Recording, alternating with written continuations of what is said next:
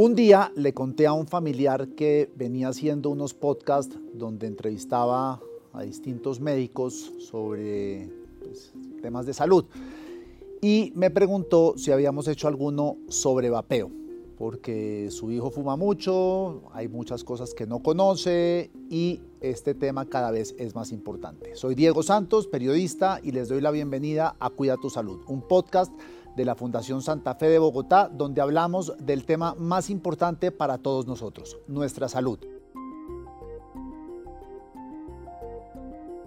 El vapeo se puso de moda y como muchas cosas que se ponen de moda antes de tiempo, ignoramos las consecuencias pues, de meternos en esa moda.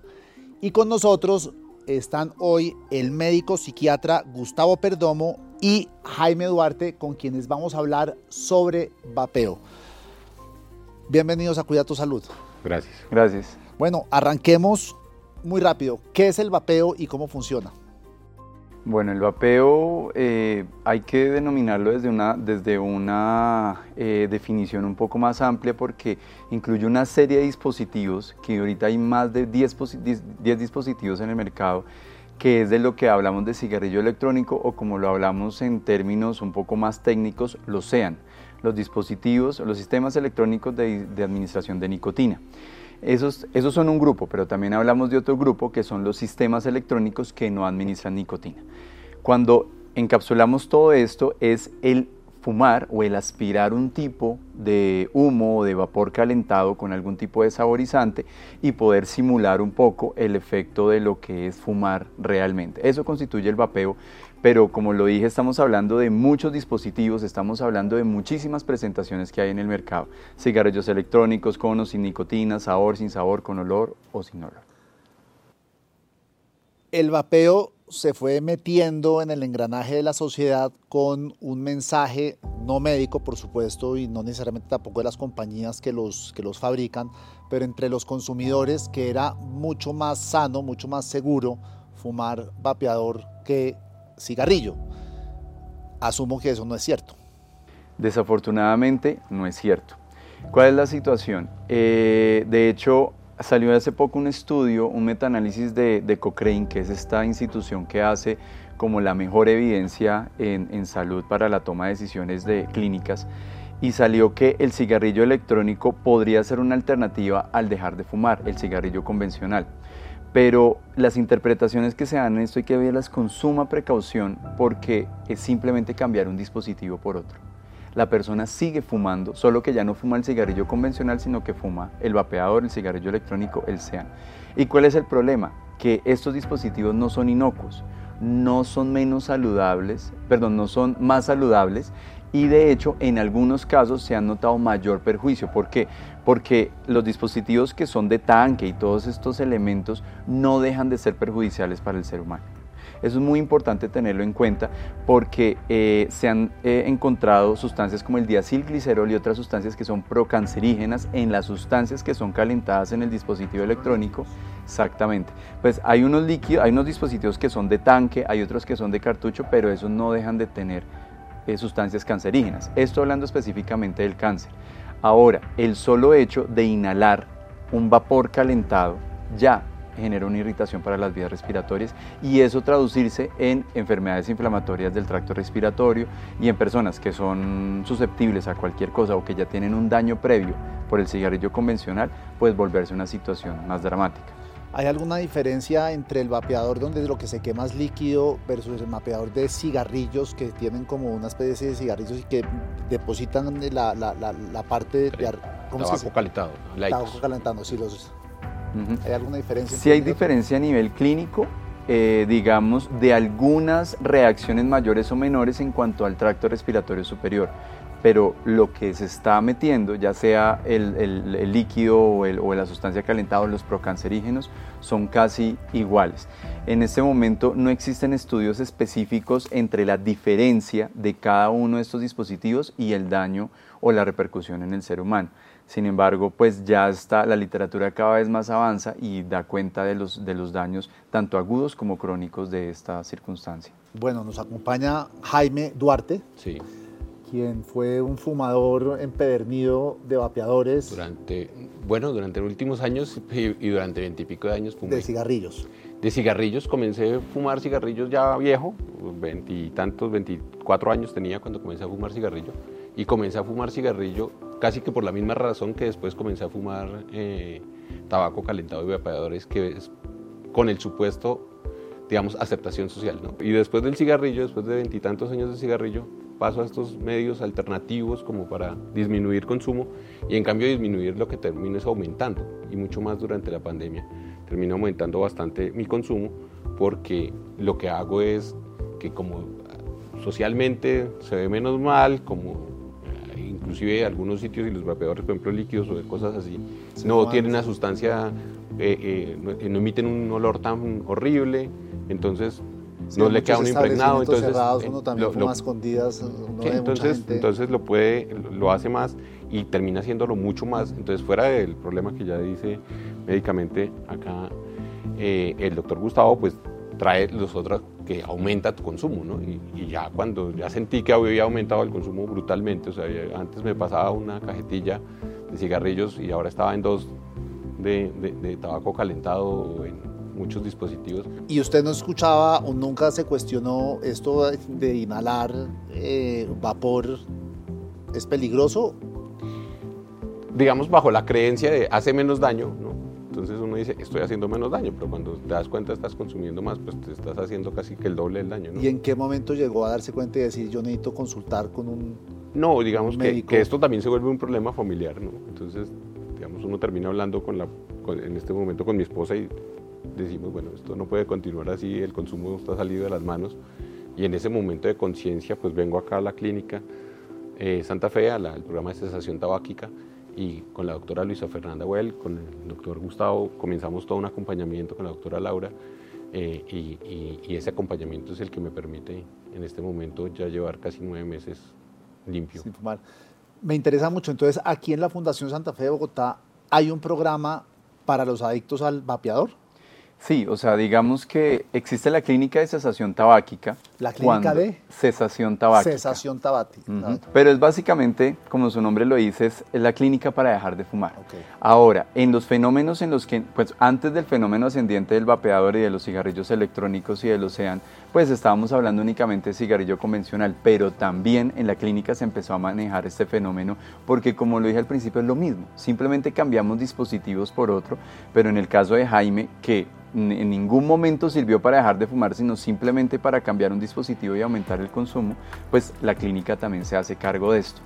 Jaime tocó un tema súper importante, que eso fue un resultado de un estudio que hicimos nosotros aquí en la Fundación Santa Fe, y son los espacios recuperados. El fumador antes era casi que restringido a unas zonas y pues podemos mirarlo en los aeropuertos en Europa y en, Estados Unidos que los fumadores tienen unos sitios específicos para poder fumar. Resulta que con el cigarrillo electrónico, como ya no huele igual y el humo no deja este olor penetrante, ya el, el, cigarrillo electrónico y los SEAN permitieron que el consumidor recuperara unos espacios. Entonces ahora se puede fumar, como tú muy bien dijiste, en, espacios cerrados, huele rico, entonces al otro no le molesta, pero entonces ahora el fumador pasivo ni se entera que está siendo un fumador pasivo. ¿No? Y entonces aquí, ah, no, que es que eso es un vapor, que es diferente. No, sigue siendo un vapor de una sustancia calentada que también no solo afecta al que lo consume, sino a los demás. Entonces, esto también pone, eh, eh, y que es una razón principal por la cual aquí en la Fundación Santa Fe nos hacemos y le ponemos un ojo a esto, no solo desde la clínica de cesación, sino en el estudio que se hizo con el, eje de salud poblacional y el Departamento de Salud Mental, es porque esto es un fenómeno de salud pública. Esto no solo atañe a la persona que está netamente fumando o vapeando, sino que también a los demás. Entonces tenemos una menor percepción de riesgo, tanto por la persona que lo hace como por los demás, porque dicen, no, pero rico, rico que fumen porque huele a rico, sí, pero no sabe también todas las sustancias que como fumador pasivo está, está eh, siendo expuesto. Usted es médico psiquiatra, es decir, usted trata la cabeza, es, es, es, entiende la cabeza cómo funciona y demás. Esa ansiedad cuando uno coge el vapeador o cuando uno está fumando, eso responde ¿A qué? ¿Eso es eh, algo de niños o es una necesidad corporal o es una falencia que se tuvo de joven?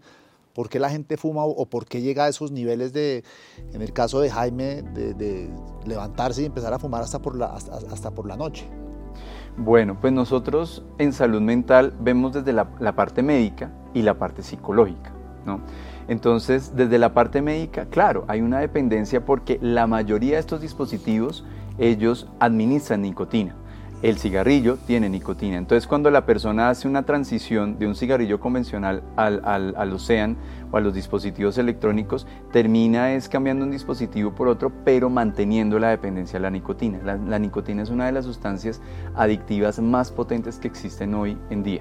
Entonces eh, hay una dependencia física de la nicotina que la persona eh, logra, logra manejar con el uso del vapeador. Y desde un punto de vista psicológico, eh, y creo que muchos de los colegas en salud mental eh, lo podrán entender, también existe una dependencia psicológica. ¿Por qué? Porque el vapeador y su efecto a nivel del sistema nervioso central me ayuda a manejar situaciones. Entonces, por ejemplo, si yo estoy ansioso, fumo o, o vapeo. Si estoy triste, vapeo. Si estoy contento, vapeo. Si hace calor, vapeo. Si hace frío, vapeo. ¿sí? El, el vapeador y, el efecto que produce a nivel mental se vuelve una solución para, como yo le digo en términos, eh, digamos, eh, coloquiales, para pilotearse a nivel emocional. Entonces yo recurro a esto cuando estoy ansioso, cuando no me siento bien, cuando tengo alguna circunstancia y se vuelve mi manera de lidiar, como dicen los gringos, para hacer coping con la situación. ¿sí? Entonces, eh, esto es algo que, claro, hay que revisar mucho la historia previa y usualmente siempre cuando Jaime nombraba a la doctora Laura, es la doctora Laura Jimeno, que es la psicóloga de la clínica, y ella hace toda esta evaluación y acompaña a la persona para analizar esos aspectos que no son médicos y que también están influyendo en la manera de consumir o en el vapeo o en el fumar un cigarrillo convencional. Entonces, claro, aquí se revisan cosas de historia de vida, hay cosas desde uno muy chiquito, que uno aprendió a lidiar con diferentes situaciones y pum, se encontró el cigarrillo como la manera en la que hoy en día como adultos nos, nos piloteamos esa situación. Sí, inclusive lo más interesante es esa reflexión desde la psicología y la psiquiatría de, de por qué consume uno, ¿no? Y eso, digamos, de, yo como paciente de la clínica, ya aspiro a haberme graduado y salido, eh, pues es la reflexión de en qué estado estaba uno, en qué estaba pensando, ¿no? Pero cuando uno cuando toma conciencia de uno de esos cigarrillitos que se, que se hace al día, se da cuenta de que muchos eran innecesarios, ¿cierto? De que muchos uno solamente era el hábito de acompañar el, el, café o de acompañar el estar en el teléfono, pero realmente ni siquiera había una necesidad eh, química, digámoslo así, eh, por decirlo, pero Después uno se da cuenta que la necesidad química también es una, un, exabrupto de una falta de, control de uno, ¿no? de las situaciones. Entonces, que uno está siendo controlado por la sustancia. ¿sí? Claro, es una sustancia que, digamos, como decía el doctor, es muy adictiva y bastante pegajosa, pero, pero, lo que, pero lo que uno está es dándole de comer todo el tiempo a esa a esa neurona que, le pide la sustancia. ¿no? Esta es una pregunta para los dos. Los, jóvenes se creen invencibles, que no les pasa nada, no son conscientes del daño que se están haciendo de cara a futuro por malos hábitos, entre ellos el de consumir cigarrillo y hoy en día va, pero no, yo no tengo estadísticas y no sabría decir, pero cuando uno sale a sitios donde donde hay jóvenes, uno ya los ve fumando más vapeador que, que, cigarrillos y por lo que usted está diciendo, pues debe estar desatado el consumo del mismo. ¿Qué le dirían, y primero con usted doctor y después con Jaime, qué le diría usted a esos jóvenes de cuáles son los efectos del consumo constante del vapeo de cara a futuro? O sea, ¿cuáles son esas enfermedades que pueden desarrollar? Bueno, aquí, aquí cuando hablas de estadísticas, las estadísticas son abrumadoras, ¿no? ¿Por qué? Porque eh, en el estudio que hicimos aquí en la Fundación Santa Fe, más del 30% de personas han probado vapeador alguna vez en la vida, algún tipo de dispositivo, cigarrillo electrónico, sean lo que sea. Y esto constituye una cifra muy superior a los eh, a, los, eh, a las cifras que ya había, había previamente en el, estudio, en tercer estudio andino de consumo de sustancias psicoactivas y en otros estudios que ya se habían hecho aquí en Colombia. Eh, y, y, y tú tocas un tema fundamental, el hecho de que jóvenes niños y adolescentes están consumiendo esto. ¿Por qué? Porque el cigarrillo convencional tiene unos parámetros específicos y una regulación para que no pueda ser vendido a menor de edad, porque se supone que la persona que logra tomar la decisión y entender a qué se está viendo enfrentado ya es una persona adulta pero resulta que en nuestro país aún los dispositivos eh, administradores de nicotina, cigarrillos electrónicos, tabaco calentado no están regulados.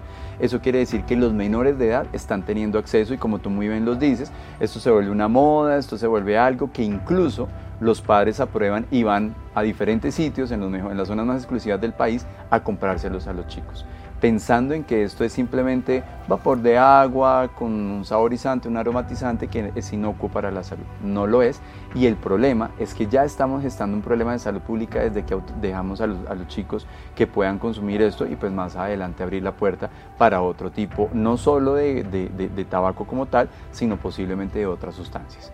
Entonces, eh, aquí la recomendación obviamente hacia los chicos es un poco eh, es, un poco difícil de darla porque esto no es una recomendación que debería darse a niños y adolescentes, porque no debería ser una sustancia legal o administrada o, que, digamos, no en términos de legal, sino que no estuviera permitido que se consumiera por niños y adolescentes. A los jóvenes adultos les diría, esto es una circunstancia igual de nociva o incluso en algunos casos más nociva que el cigarrillo convencional y como bien lo dice Jaime, aquí hay un deterioro. Jaime es el caso chévere que eh, hizo una reflexión, llegó a un punto de su vida, hizo un proceso y dejó el consumo cuando no tenía síntomas clínicos, pero en donde como ven, si Jaime se hace una placa, ya está el deterioro. Que no se manifiesta es otra cosa. Aquí en la Fundación Santa Fe recibimos personas sobre los 60, 70 años, con historias de consumo de 40 años, y con síntomas muy marcados de enfermedad pulmonar obstructiva crónica, de hipertensión, daño cardiovascular, daño renal, etcétera, o cáncer en relación al consumo. Entonces, a los adultos jóvenes les digo, no debemos pensar que este cigarrillo es inocuo, sí tiene unos efectos a, a corto, mediano y largo plazo, que igual debemos estar bien informados si decidimos hacerlo, pero considerarlo como una sustancia que no produce nada es, un, es completamente fuera de la evidencia científica a los niños y adolescentes que no debería estar yo hablando porque esto no debería ser una sustancia permitida para, para ellos, decirles está, hay un riesgo muy importante y esto abre la puerta a muchas otras cosas en el futuro. Jaime, yo sé que no lo va a decir tan, de manera tan técnica, pero usted a sus hijos o a los amigos de sus hijos, ¿qué les diría chinos no fumen por? Sí, yo además soy docente universitario. Em, sí, el, problema con, los jóvenes como dice el doctor, pues es, que ese consumo no debería existir, pero, pero más allá de eso es cómo, cómo hacemos los, los adultos para proteger a los jóvenes y a los niños. O sea, porque los jóvenes y los niños, digamos, los adultos son los que tienen que poner los límites, ¿cierto? Los adultos son los que deben indicar eh, qué está bien y qué está mal. Y esto está mal, o sea, esto, es, esto está mal como la, el consumo de cualquier sustancia psicoactiva en, en jóvenes y niños. Y que debe hacerse, digamos, no debe hacerse y, si lo están haciendo, deberían comenzar a, acompañarlos a salir de eso, porque los va a atrapar y les va a atrapar con un vicio que les va a durar un, largo rato en la vida y va a ser muy difícil después salirse, porque cuando se adquieren más jóvenes también los vicios yo creo que duran más, más tiempo en, salir las personas. Digamos, bueno, acá el, el, psiquiatra dirá, pero, pero, pero, pero, pero la reflexión que uno hace desde, desde su adicción puede decir, bueno, digamos, puede ser que yo haya salido más rápido porque la comencé menos joven, cuando uno se da cuenta que otros que comenzaron más jóvenes han salido menos rápido y, con menos, y tal vez uno sale con menos daños, ¿sí? Y hay un momento en el que uno debe hacerse el menor daño posible. Y, yo creo que pues el, el, el, cuerpo, digamos, los jóvenes también a veces ahora cada vez más practican más deportes, tienen más actividades, dedíquense a eso, digamos, a, esas cosas chéveres que crean otras dopaminas chéveres para, para, para, el cuerpo que no, que no son dañosas, ¿sí? En cambio esto hace un daño terrible y, y, y oler rico y la aceptación social pues no es, no, es nada a cambio de te estás haciendo un gran daño y después un gran rechazo social, porque cuando te haces el daño o cuando comienzas a oler feo, pues ya el rechazo social va a ser diferente. Esta cosa no huele feo en un principio, pero sí termina oliendo. O sea, al final cuando uno agudiza sus sentidos, uno se da cuenta que sí huele, digamos. Eso, eso es mentira que no huele. O sea, en un principio no huele, no huele el vaporcito, pero, pero la gente comienza a oler como a, casi que a berrinche. Y la, la, otra cosa, con los jóvenes ya adultos, lo que uno debe decirles es, un poco, seamos más sujetos, dueños de nuestras vidas y de nuestro, y, de nuestro hacer. O sea, una de las primeras reflexiones que me decían acá en la clínica es, ¿y tú crees que las demás personas no tienen problemas? ¿Tú crees que las demás personas no se estresan? ¿Tú crees que las demás personas no, no, no tienen ansiedad? O sea, ¿Qué hacen las demás personas cuando tienen ansiedad, cuando se estresan? Entonces uno se da cuenta que sí, el golpe es tomarse un vaso de agua, darse una respiración, una buena bocanada de aire, aprender a respirar mejor. Eh, bueno, muchas cosas que, lo liberan a uno de las tensiones sin necesidad necesariamente del cigarrillo. Aquí tocamos un tema muy, dos temas que están ligados el uno con el otro y el primero era que no deberíamos estar hablando desde aquí a menores de edad sobre recomendaciones de cómo fumar y demás para evitar hacerse el, menor daño posible. Y el otro, que los gobiernos tienen que garantizar el libre albedrío de la gente para, pues si quieren consumir eh, estos, estos aparatos, pues que lo puedan hacer. Pero en el caso de los niños, de los menores de 18 años, ¿qué debería hacer un papá cuando se encuentra vapeadores en la cartera de la maleta del colegio y demás, o entre el carro, si son menores de edad. Bueno, eh, como eh, este es el caso en el que de pronto el, mismo padre de familia no estuvo de acuerdo y, en comprar esto y de repente desaparece eso. Yo creo que lo principal es tener una conversación muy guiada y muy bien soportada desde un ámbito eh, médico y, desde, y, con, realmente argumentos de soporte para educar sobre el riesgo que se tiene al consumir esto. es algo que idealmente no debe dejarse pasar, ¿sí? porque como lo hemos dicho hay unos riesgos inherentes no solo al consumo, sino a lo que puede pasar después en una persona, en un adolescente que empieza a generar una conducta de fumar. Entonces, debe haber una, una, conversación y debe haber una conversación consentida y si esto ocurre, digamos, ya también en ámbitos educativos, también hay que informar a los colegios. Los colegios, digamos, en algunos eventos de divulgación científica que hemos hecho la fundación aquí, también han tenido eh, como esa pregunta en cuanto a qué hacer nosotros como institución educativa. Y hasta que, digamos, esto no esté regulado, que como tú lo dices, el término regulación es un poco ambiguo, pero hasta que esto no esté bien normativizado, creo que nos toca es eh, actuar a nivel micro, a nivel con cada uno de nuestros hijos, de nuestros alumnos y decir, ok, aquí eh, debes estar atento aunque esto, aunque no está eh, prohibido por la ley colombiana de que lo hagas, debes tener en cuenta a ti a tus papás y en el caso de los papás, en toda la familia, entender que eso tiene unos riesgos importantes. Entonces creo que la conversación debe darse, debe haber un acercamiento, no debe ser tampoco algo que se satanice de entrada, ¿no? Sabemos que lo prohibido es lo que más genera también eh, deseo de poder hacerlo, sino en un ambiente también tranquilo y todo eso poder decir, oye, esto que estás haciendo no es ni saludable y no es que no tenga riesgos. Y en el caso suyo, Jaime, que es docente de universidad, obviamente no, no le van a quitar los vapadores a los estudiantes, pero existe alguna regla dentro de las universidades donde se prohíba el, fumar en, esos espacios públicos de la universidad? Sí, yo creo que lo, mejor es esa no recuperación de espacios de la que hablaba el doctor. O sea, digamos, si los espacios para el vapeador son tan pocos como los espacios que existen para el cigarrillo, pues ya por lo menos se está dejando un poquito que no sea en cualquier lugar a cualquier momento que toca ir a buscar la plazoleta, toca ir a buscar un punto abierto, toca, sí, entonces eso ayuda a que no se pueda hacer, no sé, porque si volvemos a, cuando a mí me dictaban clase y los profesores fumaban dentro del salón e inclusive eh, eh, los estudiantes le, permitían durante el, examen o cosas así, pues eso era terrible. entonces, si llegamos al punto en el cual se puede decir que solamente se fume en los lugares en los, que, en los que se puede fumar también cigarrillo, pues ahí ya se reduce un poco los espacios y los momentos del cigarrillo. Y, y, un miedo que puede existir puede ser, por ejemplo, a, a, que entonces cómo va uno y charla. Yo, yo te digo, durante los primeros, la, primera prueba que yo me auto hice en los primeros días de dejar de fumar fue compartir los espacios con mis compañeros de cigarrillos para saber que yo puedo dominar el no fumar, ¿sí?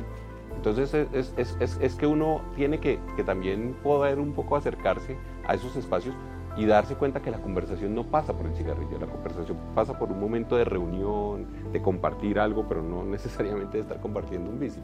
Pero, pero lo que pasa es, sí, es, es eso, es, no recuperar, que no recuperen los espacios, yo creo. Y en esto tiene que haber, yo creo que en todos los ámbitos, cátedras de, de, hábitos saludables, que yo creo que es lo que más nos hace falta a nivel alimenticio, a nivel de, de todo tipo de consumos, porque sí, prohibir y satanizar no lleva a nada, más bien tener información nos hace un poco más dueños de nuestras propias motivaciones para hacer las cosas. Si alguien que está adicto o no necesariamente adicto al vapeador entra a internet, viene directamente a la clínica o cómo están informados los, los ciudadanos que viven en Bogotá o en otras regiones del país que ustedes tienen este servicio, porque yo francamente no sabía que, existía. Bueno, pues en la página de la Fundación Santa Fe aparece la clínica de cesación tabáquica con un número para poder hacer un agendamiento de una cita inicial. Eh, esa es la ruta como, como inicial, el, obtener una cita eh, a través de la, para la clínica de cesación tabáquica y eh, la doctora Luisa Fernanda Well, que es quien recibe el paciente, ella hace una disposición de si es un paciente que requiere un manejo por psiquiatría, si del acompañamiento por psicología y se cuadra todo como el esquema de acompañamiento para la persona durante ese tiempo. No sé si queda algo pendiente de lo que quisieran hablar, pero creo que estuvo bastante nutrido y sobre todo eh, los consejos que oye la gente son muy importantes porque el placer de tener un vapeador a veces uno dice qué rico sabe y qué chévere se ve uno, pero los daños son monumentales si uno no lo ataja a tiempo. Sí, exactamente. Y la idea es que podamos eh, no solo las personas que lo hagan, sino también la comunidad en general, ¿no? los padres de familia, los profesores, los colegios que estén informados también de todo esto. Sí, es algo agradable que hasta el momento se veía como una moda sin ningún tipo de repercusión, pero hoy en día sabemos que no hay ninguna situación ni saludable ni es una alternativa que tenga algún beneficio médico. Entonces la idea es informarnos todos. Bueno, Muchísimas gracias por, su presencia, espero vernos pronto. Y a ustedes, nuestra audiencia, muchas gracias. Les agradecemos habernos acompañado durante esta media hora y nos vemos la próxima semana con un nuevo capítulo de Cuida tu Salud.